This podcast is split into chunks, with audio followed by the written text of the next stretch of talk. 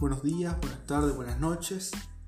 Soy Ignacio González, estudiante del profesorado en Ciencias Sagradas en el ITEC, Instituto Teológico de Córdoba. En el podcast anterior reflexionamos sobre la crisis de la enseñanza en el marco del Evangelio y de qué manera construimos la pastoral educativa.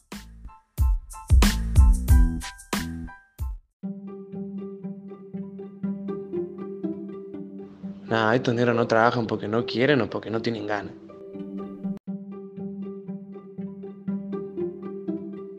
¿Cómo vamos a salir adelante este país tan rico que es si en vez de fomentar el trabajo, este gobierno de mierda fomenta la vagancia, regalando, regalando, regalando a cambio de nada?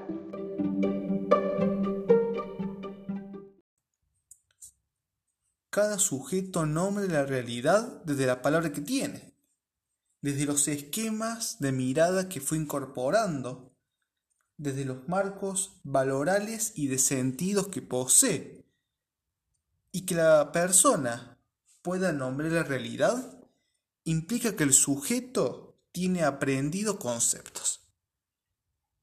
Entendemos conceptos como miradas del mundo que provocan sentimientos y emociones.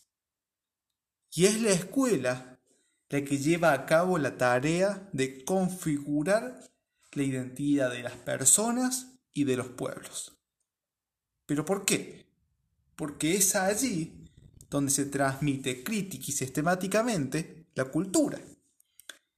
Es allí donde se lleva a cabo un encuentro entre las diversas culturas.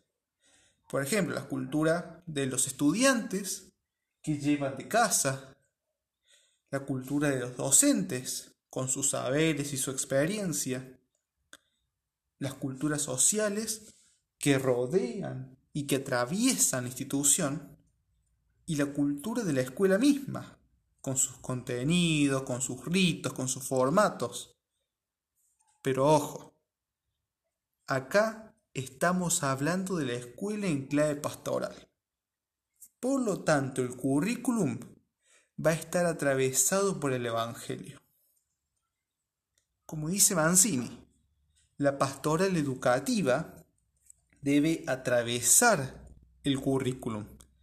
Si no, estaremos en un proyecto educativo con pastoral, pero ojo acá, no en pastoral. Esto es importante, esta pequeña diferencia es gigante, es esencial porque define la identidad profunda de la escuela. Pensar que el currículum esté atravesado por el Evangelio significa pensar que en la relación educativa, tanto los elementos culturales que nombramos anteriormente, como los elementos religiosos, están en la misma relación. El proyecto educativo cristiano tiene como objetivo final la transformación del mundo. Y la intencionalidad de la escuela es la de formar personas con espíritu crítico, mentalidad abierta, con saberes y habilidades que le permitan insertarse en el mundo y hacerlo mejor para todos. Es decir, como dije antes, transformarlo. Si lo, lo ponemos bajo los anteojos de la clave pastoral, hacer presente el reino de Dios en la tierra.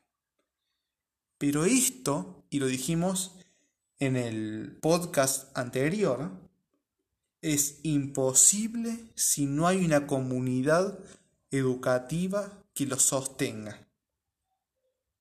Y ya lo dijimos en el podcast anterior, el rol docente es fundamental. Y termino con una frase de Mancini en su libro Teología de la Educación para una pastoral educativa que dice así, no se trata de preparar ciudadanos para el cielo, sino de educar personas que disiernan su vida en este mundo en la esperanza del reino. Muchas gracias.